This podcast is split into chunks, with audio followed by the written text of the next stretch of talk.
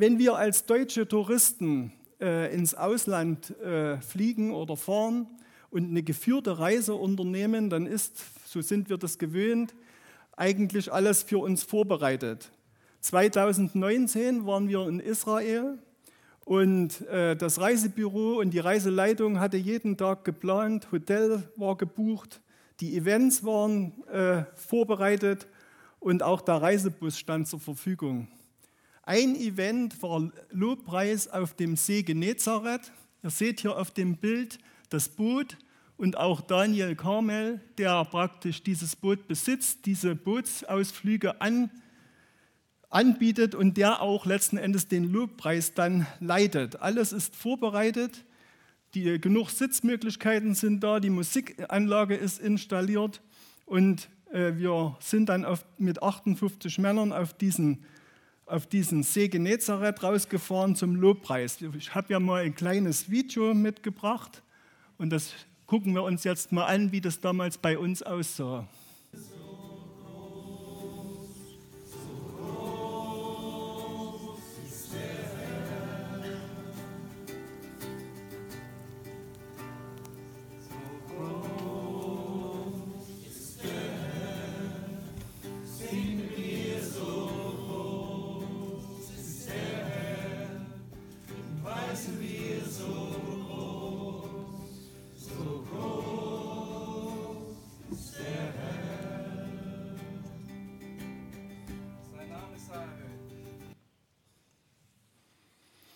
Ja, also es war damals, das täuscht ein bisschen, weil das so bewölkt aussah. Das war damals äh, herrliches Wetter und äh, so, teilweise auch Sonnenschein und der See, der glich einer glatten Scheibe. Es waren keinerlei Wellen zu sehen. Und es war äh, für uns ein schönes Erlebnis, auf diesem See, der so eine große biblische Geschichte hat, im Lobpreis Gottes unterwegs zu sein. Wir starten heute mit einer neuen Predigtserie. Gewöhnlich an anders. Eigentlich ist es eine Fortsetzung äh, im Markus-Evangelium. Wir hatten die letzten Predigten äh, im November vergangenen Jahres. Da ging es um Kapitel 3 und 4. Und Jesus hatte bereits eine Reihe von Wundern getan. Und er hatte auch seine Jünger schon bereits berufen. Und in der letzten Predigt ging es zum Beispiel darum, wie er seinen Zuhörern in Gleichnissen das Reich Gottes erklärt hat. Und das sollten wir auch heute so ein bisschen, wenn wir den Bibeltext dann lesen, äh, im Hinterkopf haben. Bevor wir das machen, wollte ich euch noch was deutlich machen. Deshalb gehe ich jetzt mal kurz von der Bühne. Ich wollte euch bewusst machen, ich stehe mit euch auf einer Ebene. Gott liebt dich genauso wie er mich liebt. Und ich werde dich mit du ansprechen. In dieser Du-Form werde ich heute zu euch reden. Aber denkt nur nicht, weil ich da oben stehe, dass ich in meinem Leben alles im Griff habe und keine Glaubenskämpfe habe. Das wollte ich euch sagen, denn ich werde ziemlich persönlich zu euch sprechen und hoffe, dass Gott euch in diesen Dingen die dann folgen werden, einfach begegnet. Und ich werde ein paar Situationen aus meinem Leben einflechten, äh, wo du vielleicht sagst, äh, das habe ich schon viel krasser erlebt. Das mag sein, aber ich möchte, dass du trotzdem äh, mitbekommst, wie Gott dich ansprechen will. Gleiches gilt für dich, wenn du online hier zuschaust. Äh, egal auf welchem Stuhl du sitzt, egal äh, auf welcher Couch oder ob du auf dem Autositz sitzt, weil du die Predigt nachhörst, äh, egal, denk dran, ich bin auf gleicher Ebene wie du. Gott liebt dich genauso wie mich. Und ich habe auch Glaubenskämpfe zu bestehen. Soweit, lasst uns jetzt den Text von heute lesen. Er steht in Markus 4, die Verse 35 bis 41. Markus 4, Vers 35 bis 41. Am Abend jenes Tages sagte Jesus zu seinen Jüngern, wir wollen ans andere Ufer fahren. Sie schickten die Menge nach Hause, stiegen in das Boot, in dem Jesus bereits war, und fuhren mit ihm ab. Einige andere Boote begleiteten sie. Plötzlich brach ein heftiger Sturm los. Die Wellen schlugen ins Boot und es begann sich mit Wasser zu füllen. Jesus aber schlief im hinteren Teil des Bootes auf einem Kissen. Die Jünger weckten ihn und schrien, Meister, macht es dir nichts aus, dass wir umkommen? Jesus stand auf, wies den Wind in seine Schranken und befahl dem See, Schweig, sei still.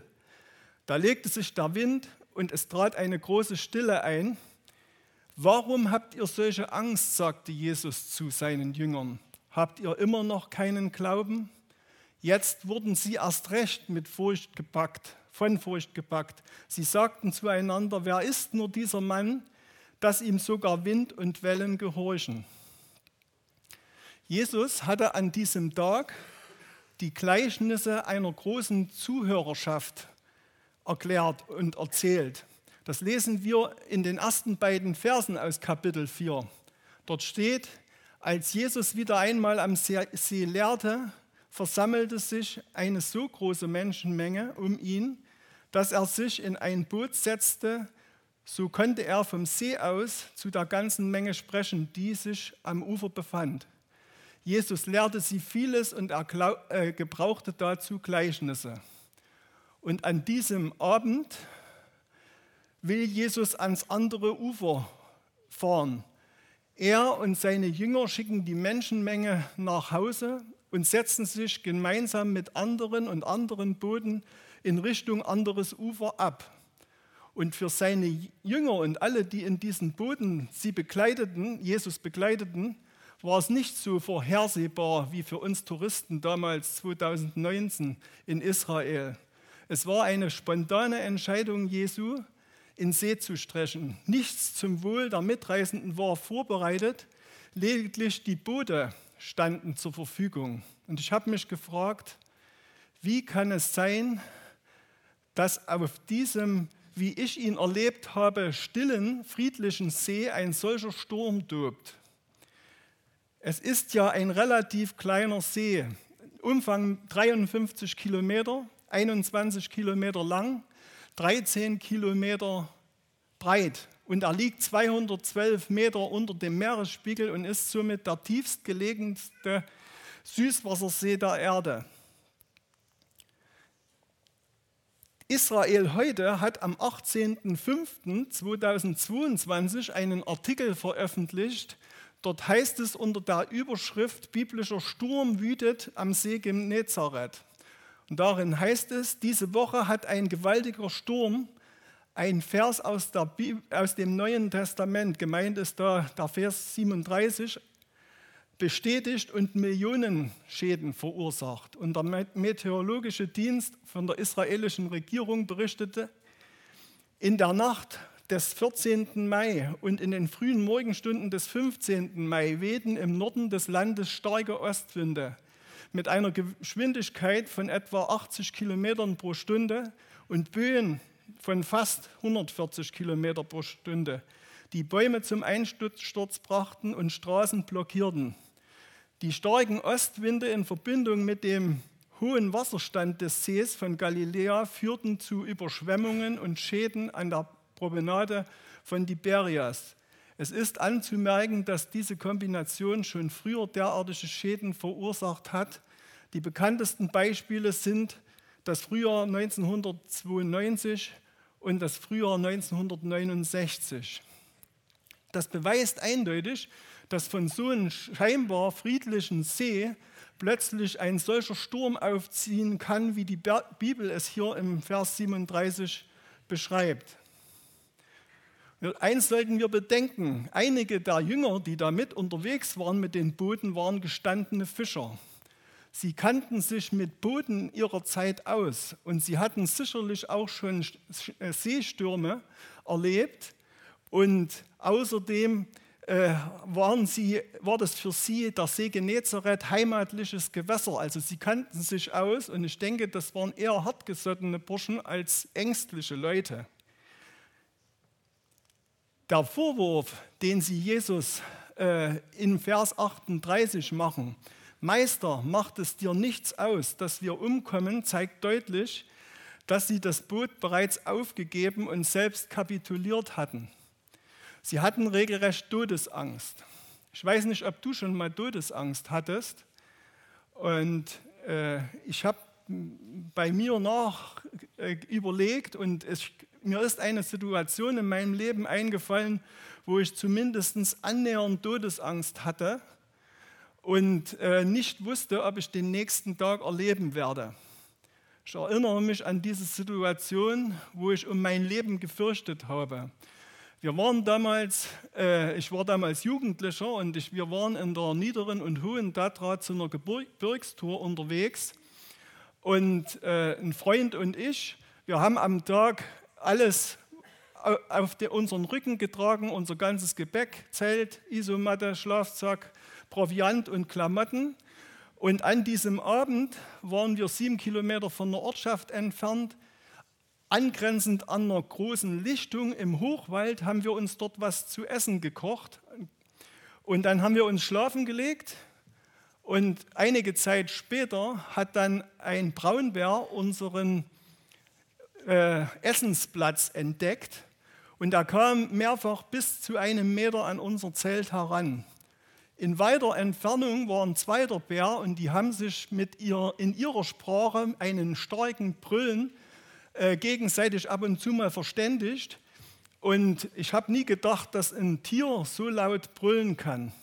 Die ganze Prozedur hat ungefähr eine anderthalbe bis zwei Stunden gedauert, wo der Bär immer wieder nahe zu unserem Zelt herankam. Und in diesen, nach dieser Nacht, in der Morgendämmerung, haben wir sozusagen fluchtartig diesen Ort verlassen sind in Richtung unbewaldeten Gipfel der niederen Tatra geflohen, kann man sagen. Und in der nächsten Nacht, obwohl wir damals keinerlei äh, finanziell nicht gut gestellt waren, haben wir keine Kosten gescheut und haben eine Hotelübernachtung gebucht. Der Hotelier sagte uns, dass es in der niederen Tatra Braunbären gibt. Und in dieser Nacht kann ich euch sagen, also ich denke, das war Todesangst, denn wir wussten beide nicht, ob wir den nächsten Tag erleben. Und wir waren damals beide schon Christen, waren schon eine ganze Zeit mit Jesus unterwegs gewesen. Ich weiß, dass ich damals in der Lehr- und Abiturausbildung war und auch damals hat man sich schon Sorgen gemacht, mitunter. Zum Beispiel, wie werde ich die nächste Prüfung überstehen? Und diese Alltagssorgen haben aber in dieser Nacht keinerlei Bedeutung gehabt. Wir haben Gott angefleht, gebetet dass wir das überleben.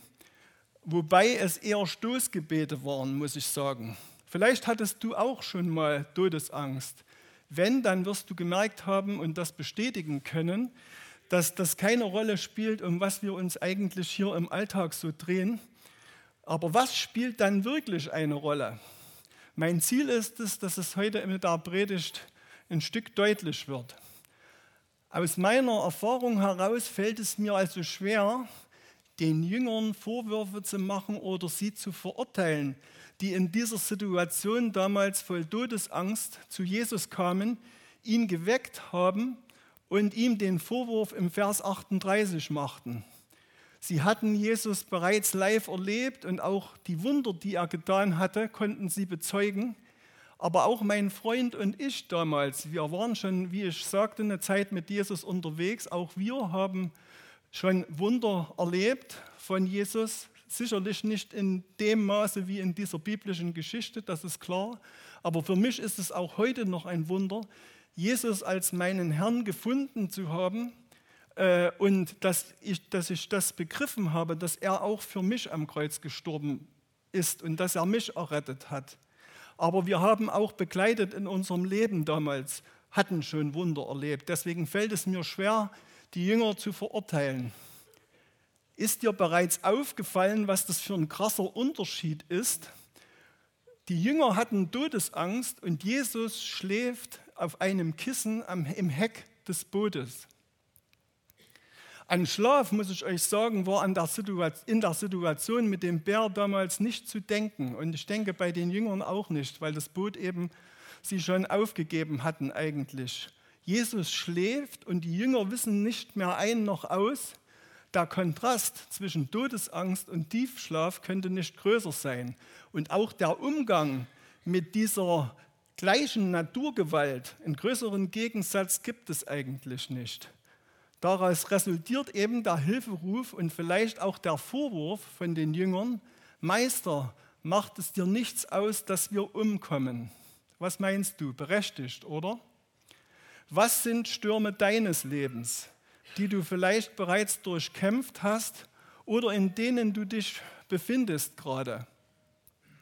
Wie geht es dir in Situationen, in denen du das Gefühl hast, dass deine Not groß ist, aber Jesus anscheinend nicht präsent ist? Kennst du das? Du betest und schilderst Gott deine Not, hast ihn vielleicht schon oft damit in den Ohren gelegen, aber es passiert gefühlt nichts. Auch hier erinnere ich mich an eine Situation, die schon viele Jahre zurückliegt. Damals waren unsere Kinder relativ klein und wir waren zu einem Familienurlaub an Balaton angekommen, also nach Ungarn auf einem Campingplatz. Und gerade angekommen ist es mir damals dermaßen in den Rücken gefahren, dass ich nur noch in Kaffeebohnenschritten äh, und krumm gezogen zum Beispiel zum Klo oder zu, zu den sanitären Anlagen gehen konnte. Ich habe dort den Urlaub zum großen Teil auf einer Liege mit einer Auflage zum Stufenbett äh, verbracht. Ich habe auf dieser Liege die Bibel gelesen, christliche Bücher gelesen, aber in meinem Inneren habe ich eigentlich Gott angeklagt. Ich konnte nicht verstehen, warum macht Gott das und warum schenkt er keine Besserung wo ich so lange, wo wir als Familie so lange auf den Urlaub gewartet haben und uns darauf gefreut haben. Und als Familienmensch und Vater war für mich, hat mich am meisten damals zugesetzt, mir zugesetzt, ich konnte meinen kleinen Sohn nicht mehr auf den Arm hochnehmen. Lange Zeit nicht, eigentlich nie mehr so richtig ohne irgendwelche Beschwerden zu fürchten. Meine Frage war, warum verspüre ich Gottes Eingreifen nicht? Für ihn wäre es doch ein Klacks, meine Situation zu ändern. Umso mehr, das kann ich euch sagen, genieße ich es jetzt, wenn ich meine Enkeltochter auf den, meinen Armen tragen kann. Kennst du solche Situationen auch? Warum erzähle ich euch solche alten Geschichten? Auch damit, um zu zeigen, dass Gott mich deshalb nicht verworfen hat, mein Herr Jesus war mir immer wieder gegenüber gnädig und die ganze Zeit treu. Und was ich auch noch in dem Zusammenhang gemerkt habe, ist, dass wir mit solchen Situationen durchaus unterschiedlich umgehen. Der nächste Mensch, den ich kenne und mit dem ich zusammen bin, ist meine, logischerweise meine Ehefrau Simone.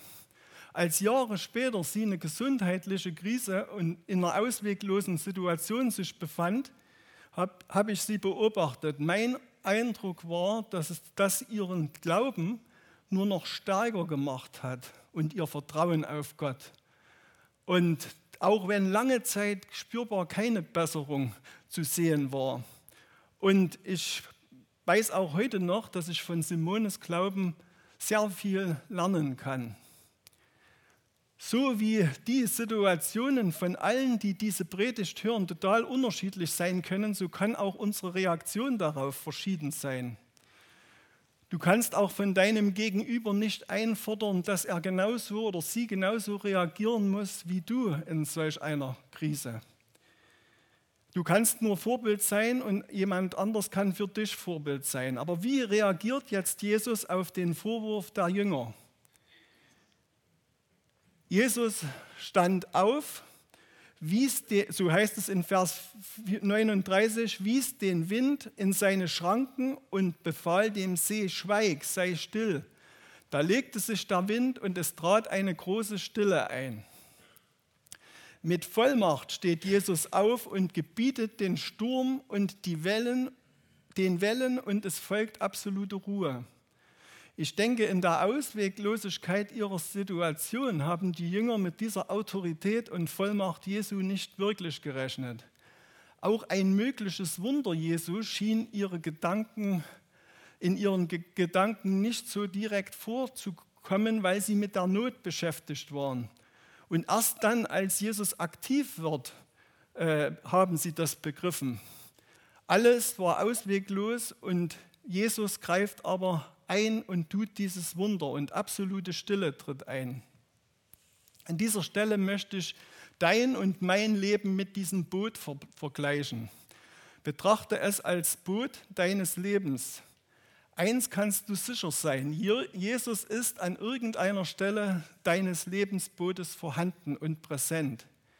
Das ist auch nicht davon abhängig, ob du das bisher bereits wahrgenommen hast oder ob du das ignoriert hast bisher. Jesus ist in deinem Leben existent und präsent. Die Frage ist nur, welche Rolle spielt Jesus in deinem Leben? Gerade dann, wenn Stürme aufziehen und wenn du dich in einem Sturm befindest, ist er an irgendeiner abgelegenen Stelle in deinem Leben, Lebensboot vorhanden? Hat er unscheinbare oder untergeordnete Bedeutung für dich? Lässt du es zu, dass er das komplette Steuer deines Lebens übernimmt oder möchtest du dein Boot lieber selbst steuern und die Kontrolle selbst darüber haben? Hand aufs Herz. Traust du ihm, traue ich ihm generell und vielleicht besonders in stürmischen Zeiten auch heute noch Wunder zu? Jesus wird sich in deinem Leben nur in dem Maße zeigen, wie du es ihm zulässt. Er drängt sich dir nicht auf. Und wir werden uns jetzt mit der Frage beschäftigen, was kann dich daran hindern und was kann dir helfen, Jesus in stürmischen Zeiten deines Lebens zu vertrauen. Im Vers 40 sagt Jesus zu seinen Jüngern, und auch das hat eher den Charakter von Vorwürfen, warum habt ihr solche Angst? sagte Jesus zu seinen Jüngern. Habt ihr immer noch keinen Glauben? Zwei einfache Fragen die aber deutlich machen, zum einen, was bei den Jüngern vorhanden war, nämlich Angst, und was aber den Jüngern gefehlt hat, der Glaube als zweites. Angst kontra Glaube. Zu Angst möchte ich gar nicht sehr viel sagen, nur so viel. Gerade in stürmischen Zeiten, aber nicht nur da, hindert uns Angst daran, überhaupt klare Gedanken zu fassen. In unserem Alltag ist Angst oft das Resultat von unseren Sorgen. Unsere Alltags Alltagssorgen führen dazu, dass wir uns von irgendetwas, vor irgendetwas ängstigen. Angst engt ein, Angst blockiert, lähmt unseren Glauben. Angst ist auch oft, ob wir das nun wahrhaben wollen oder nicht, ein Zeichen von mangelndem Glauben. Das will Jesus hier deutlich machen. Natürlich ist es verständlich, dass die Jünger in dieser Situation Angst haben und die eigentlich mit ihrer Todesangst kämpfen und nicht wussten, ob sie den Sturm überleben. Und genauso ging es uns damals bei dieser Begegnung mit diesem Braunbär. Allerdings ertappe ich mich auch in meinem Alltag dabei, dass mir gewisse Situationen Angst machen und dass das Ergebnis meiner Sorgen Angst ist. Alltagssorgen beschäftigen uns, nehmen uns gefangen und können uns ganz schnell hemmen und auch den Blick auf den allmächtigen, vollmächtigen Gott in der Person von Jesus Christus verstellen. Wir schließen dann in unseren Gedanken genauso wie die Jünger die Möglichkeit, dass Gott in unserem Leben ein Wunder tun kann, ganz schnell aus. In einer Situation, wo wir Todesangst haben, so haben wir ja bereits festgestellt, spielen oft Alltagssorgen keine Rolle mehr.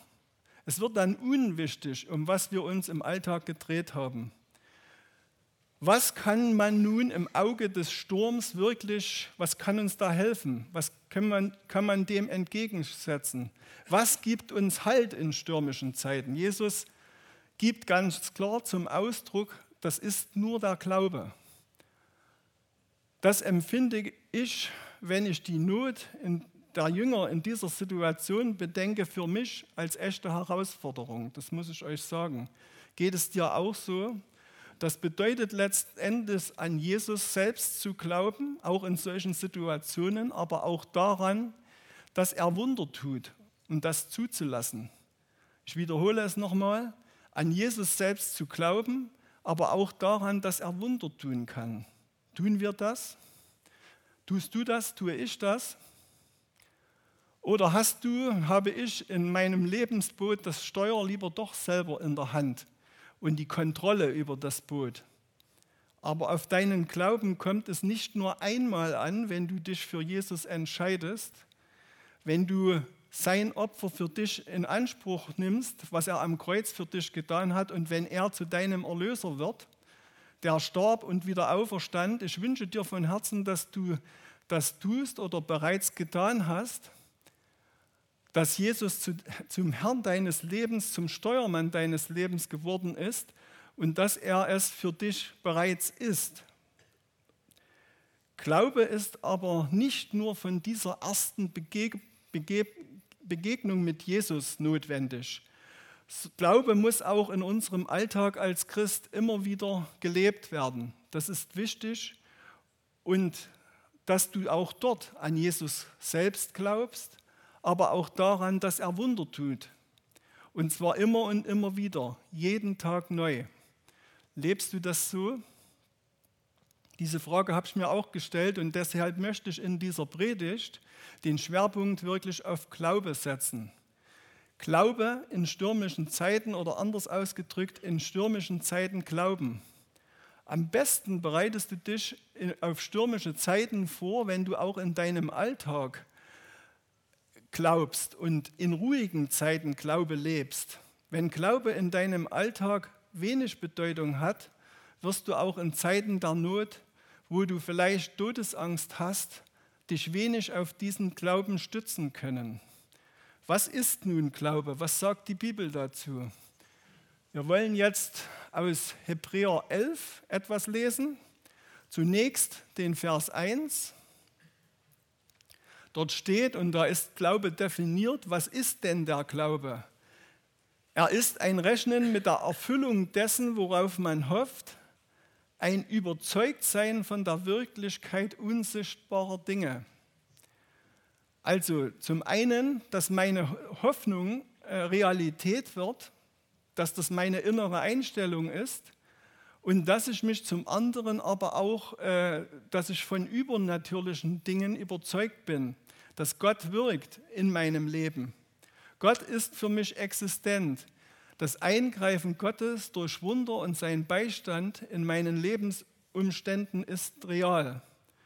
Die Jünger damals hätten ihre Hoffnung auf Jesus setzen und sich sicher sein können, dass Jesus eingreift.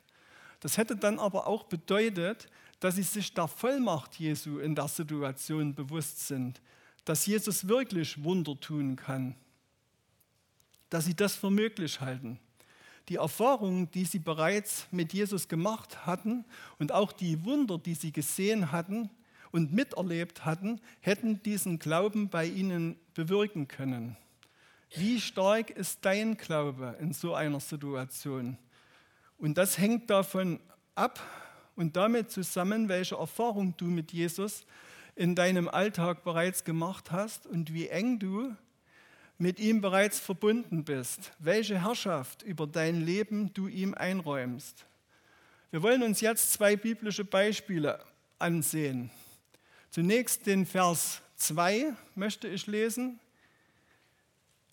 Weil unsere Vorfahren diesen Glauben hatten, stellt Gott ihnen in der Schrift ein gutes Zeugnis aus. Ich möchte dich ganz sehr ermutigen, Gesamt, das gesamte elfte Kapitel des äh, Hebräerbriefes und auch noch die Verse 1 bis 3 im zwölften Kapitel mal intensiv zu lesen.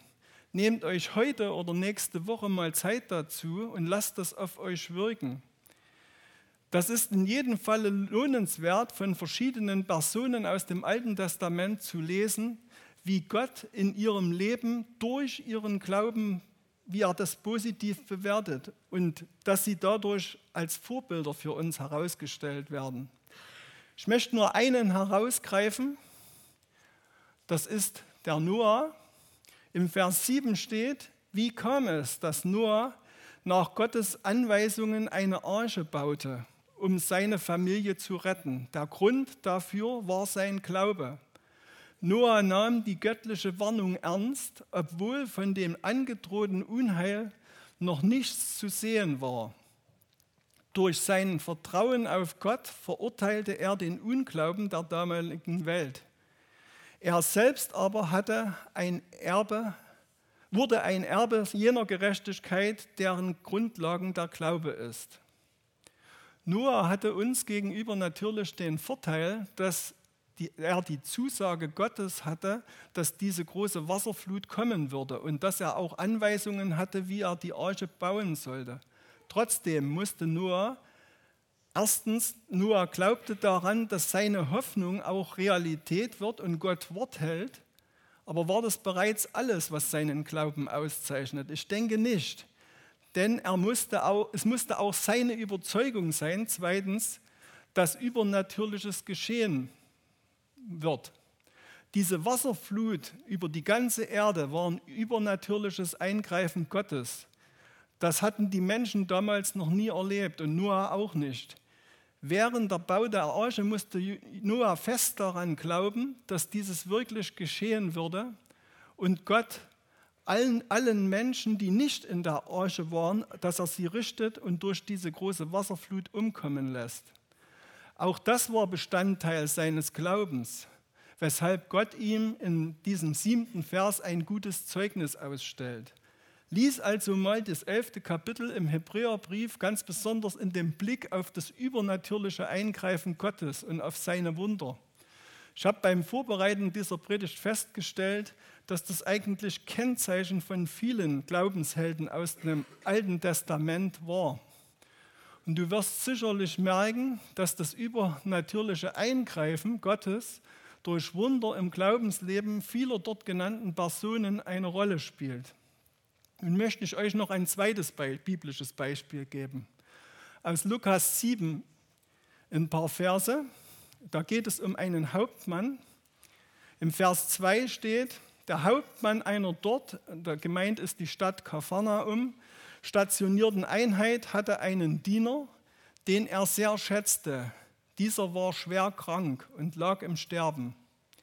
Zunächst schickte der Hauptmann Älteste der jüdischen Gemeinde zu Jesus mit der Bitte um Hilfe.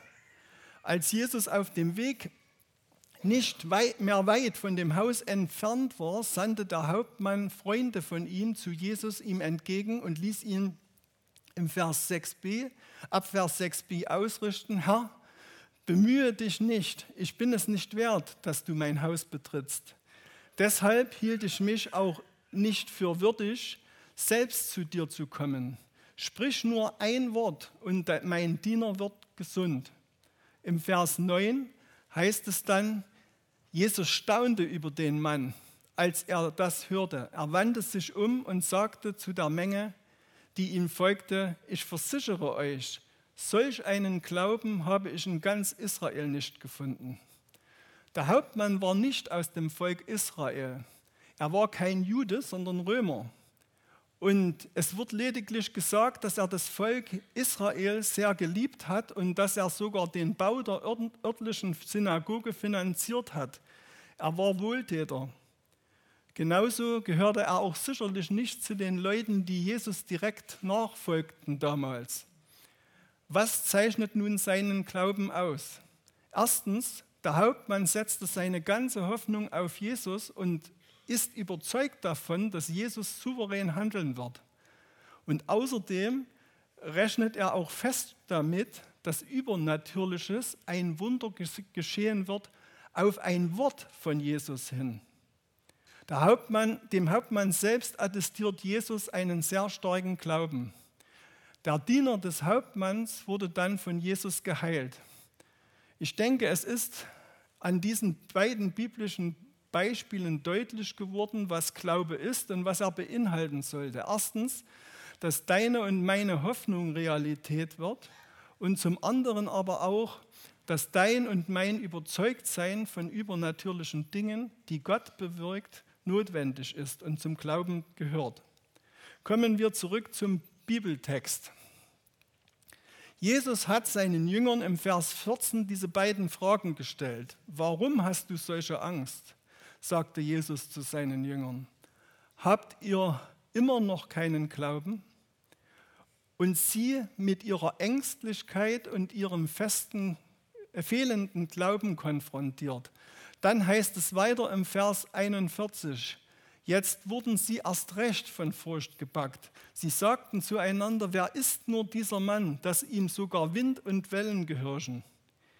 Ich gehe davon aus, dass diese Erkenntnis der Jünger unmittelbar nachdem Jesus dieses Wunder getan hat und den Wind und die Wellen in seine Schranken gewiesen hat und die große Stille eingetreten hat, dass das Wunder, also diese Einstellung bei ihnen dann schon äh, vorhanden war. Als sie das realisierten, wurden sie von größerer Furcht gepackt.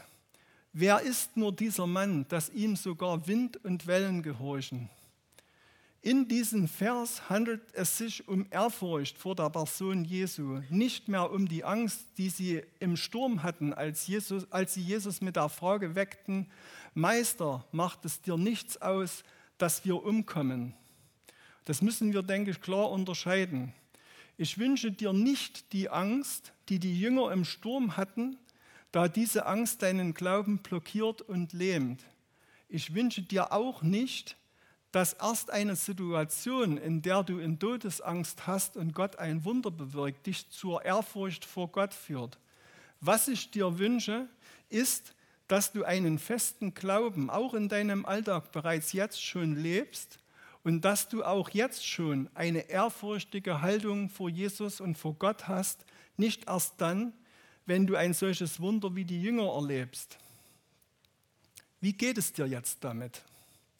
Wie schätzt du deinen Glauben ein? Welches Fazit können wir ziehen, du und ich? In diesen Punkten möchte ich das Gesagte zusammenfassen und dir ein paar praktische Dinge mit an die Hand geben. Erstens, Autorität, Vollmacht Jesu anerkennen. Jesus hat auch heute die gleiche Autorität und Vollmacht wie damals. Die Jünger haben im Sturm auf dem See Genezareth nicht damit gerechnet und wurden dann von Ehrfurcht erfüllt. Wer ist nur dieser Mann, dass ihm sogar Wind und Wellen gehorchen? Werde dir in deinem Leben dieser Vollmacht und Autorität Jesu ganz neu oder wieder bewusst. Glaube ihm, vertraue ihm, traue ihm etwas zu. Zweiter Punkt, Jesus im Boot deines Lebens Priorität einräumen. Wenn du noch kein Christ bist und Jesus noch nicht richtig kennengelernt hast, empfehle ich dir Folgendes. Glaube an Jesus. Denn nur auf diesen Glauben basiert das, dass du zu Jesus kommen kannst. Vertraue dich ihm an, bete zu ihm und bekenne ihm, dass du ihm in deinem Leben noch keine oder zu wenig Bedeutung beigemessen hast. Jesus ist für dich am Kreuz gestorben. Du kannst ihm alles sagen, was dein Leben betrifft. Du kannst frei werden von jeglicher Schuld. Bekenne ihm diese und er wird dir Befreiung und ein neues Leben mit Jesus, deinem Herrn, schenken. Denn er ist nicht nur für dich am Kreuz gestorben, sondern er ist auferstanden und lebt und will Herr deines Lebens werden. Wenn du Christ bist, ist es egal, wie lange du Christ bist. Wir können immer wieder auch in Situationen kommen, wo wir falsche Prioritäten setzen. Vielleicht ist es dran, das wieder neu zu ordnen und, und immer mehr zu vertrauen, ihm das Steuer deines Lebens wieder neu zu übergeben und auch mit seinem Wirken wieder mehr zu rechnen. Glauben muss wachsen, Angst muss fliehen. Ich denke, in der Bibel wird ganz deutlich, dass Gott auf deinen Glauben setzt, nicht auf das, was du tun kannst, nicht auf das, was du leisten kannst, denn ausschließlich auf deinen Glauben kommt es an. Ausschließlich dein Glaube, dass Jesus äh, für dich gestorben ist, kann, wird dich erretten oder kann dich erretten oder hat dich errettet. Natürlich kann es Situationen geben, wo du zunächst Angst hast. Ich erinnere an die Situation damals mit dem Braunbär, aber auch andere Erlebnisse, Erfahrungen im Alltag können dir Angst machen. Wie gehst du mit solchen Ängsten um? Ich hoffe, dass du diesen Ängsten Glauben entgegensetzen kannst, dass du das Stück für Stück lernst. Und auch ich muss das Stück für Stück lernen, immer wieder. sodass dein Vertrauen Gott gegenüber groß ist und die Ängste abnehmen. Dabei kann man sich, und das ist der nächste Punkt, natürlich auch auf die Zusagen und Verheißungen in der Bibel stützen. Mach das. Lies die Bibel und streich dir an, was für dich zutrifft, was Gott verheißen hat, damit du ein festes Fundament hast, auch wenn die Stürme des Lebens toben. Jesus Wunder zutrauen. Klar ist, dass Wunder in der heutigen Zeit nicht so häufig sind und auch nicht so starke Wunder, wie das die Jünger damals erlebt haben, als Jesus drei Jahre auf dieser Erde wirkte und wie wir es auch in der Bibel nachlesen können. Und doch gehört zum Glauben dazu, und davon bin ich überzeugt, dass, auch heute, dass Gott auch heute noch Wunder tun kann. Wir haben das ja auch äh, so ein bisschen in den Silvestergottesdienst erlebt, wo es einen großen Zeugnisteil gab. Und auch in diesem Buch erlebt, was zurzeit in Arbeit ist und was dann am Ostersonntag entstehen wird oder veröffentlicht wird, kann man das nachlesen, dass Gott auch heute noch Wunder tut. Freu dich darüber und vertraue in deinem Leben wieder mehr darauf. Glauben und Vertrauen auch in stürmischen Zeiten als nächster Punkt. Das können Zeiten von Not und Krankheit sein. Die Bibel sagt ganz deutlich, dass wir als Christen auch Zeiten der Not durchstehen müssen. Auch in diesen Zeiten gilt es, Gott zu vertrauen, auch wenn wir mit solchen Situationen durchaus unterschiedlich umgehen, können wir uns gegenseitig trösten, ermutigen, aufbauen. Und da, auch dafür ist Gemeinde da und der Rahmen dafür, um solche gegenseitige Hilfe zu schaffen und immer wieder sich gegenseitig anzuspornen. Dann kann es auch Situationen geben in deinem Leben, dass du das Gefühl hast, dass Gott schweigt. Bist du gewillt, auch dann noch Gott zu glauben, wenn du bereits längere Zeit das Gefühl hast, dass er schweigt? Also ich muss sagen, diese, diese Situationen gab es auch in der Bibel bei Glaubenshelden, äh, dass sie das Gefühl hatten, dass Gott schweigt, dass er nicht redet. Und ich habe die Begebenheit von mir erzählt, wo, wo ich damals meine Gefühle am Balaton wo, ich, äh, und es, wo mich Gott echt herausgefordert hat, trotzdem zu glauben und trotzdem Gott zu vertrauen. Und das war für mich auch ein Stück eine Schulung, eine Schule von Gott, der was mich stärker gemacht hat. Und trotzdem wäre es nicht gut gewesen, wenn das damals zum Dauerzustand ge gewesen wäre, dass ich Gott angeklagt hätte. Du musst auch Gott vertrauen, auch in Situationen, wo du das Gefühl hast, dass er schweigt, dass er nicht so reagiert, wie du es haben willst und wie du das denkst. Gerade in solchen Zeiten will Gott, dass wir uns bewähren und an ihm festhalten. Vorbilder im Glauben heute suchen, selbst Vorbild sein. Wo finde ich, wo finde ich Vorbilder im Glauben? Solche, die einen authentischen Glauben vorleben? Wer kann mir Orientierung, Hilfe auch in stürmischen Zeiten geben? Ermutigung in Zeiten, wo mein Glaube angefochten ist, wo ich Prüfungen zu bestehen habe. Wo kann ich auch für andere zum Vorbild sein, die meinen Zuspruch benötigen? Ich denke, Gemeinde und insbesondere Kleingruppen, wo man gegenseitig persönlich ins Gespräch kommen kann, bieten die beste Möglichkeit dazu. Um in Glauben zu, zu wachsen. Ich möchte dir Mut machen, mit deinen vermeintlichen Ängsten und Sorgen nicht allein zu bleiben oder dich zurückzuziehen. Suche dir Leute, eine Kleingruppe, wo du im Glauben wachsen kannst und ähm, da musst du den ersten Schritt dazu tun. Was ist dir in dieser Predigt wichtig geworden? Was hat Gott dir gezeigt? Ich kann es dir nicht sagen, ich weiß es nicht. Das ist eine Sache zwischen dir und Gott. Ich möchte dir trotzdem zwei Möglichkeiten nennen. Die erste Möglichkeit ist, dass du nach dem Gottesdienst mit jemand reden und beten möchtest. Nutze die Chance. Karl-Heinz und Christine vom Gebetsteam werden hier vorn sein und mit dir gern beten. Und es steht auch heute dieser Raum zur Verfügung, dass man sich mal zurückziehen kann und da draußen Gespräch führen kann in der Ruhe und Gebet. Nutze diese Möglichkeit. Oder du kannst natürlich auch jemand anders, der Christ ist, ansprechen, den du schon kennst und wo du schon eine, eine bessere Beziehung dazu hast, dass er mit dir betet und mit dir redet. Die zweite Möglichkeit, die ich euch jetzt direkt nach meinen Worten hier geben möchte, ist, das Musikteam wird ein Instrumental spielen und in dieser Zeit hast du die Möglichkeit, mit Gott etwas festzumachen, wenn du etwas festmachen möchtest. Es stehen hier zwei Tische. Der eine Tisch mit Stifte und Zetteln. Dort kannst du zum Beispiel ein, nur einen Stichpunkt draufschreiben. Mangelnder Glaube oder zu viel Angst oder was auch immer. Und kannst den Zettel dann unters Kreuz in diesen Kasten werfen. Mit den Zetteln passiert dann nichts, denn es ist nur eine Sache zwischen dir und Gott. Aber es soll dir eine Hilfe sein, dass du mit Gott was festmachen kannst. Hab den Mut, komm vor und füll einen so einen Zettel aus und wirf ihn in die Box. Und bete dann am Anschluss an deinem Platz äh, und nenne Jesus konkret, was dir auf dem Herzen liegt.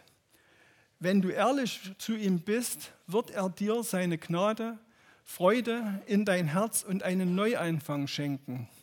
Wie gesagt, begleitend dazu wird das Instrumental gespielt. Ich bitte dich nur, wenn Gott dich in dieser Predigt angesprochen hat, nutze diese Möglichkeit. Dazu mache ich dir Mut. Das, natürlich gehört Mut dazu, hier vorzukommen und das festzumachen. Aber du kannst es tun. Komme jetzt vor zum Kreuz und gib ihm einfach dein Herz. Gib Jesus dein Herz und du, er wird dich beschenken und er wird dich auch verändern.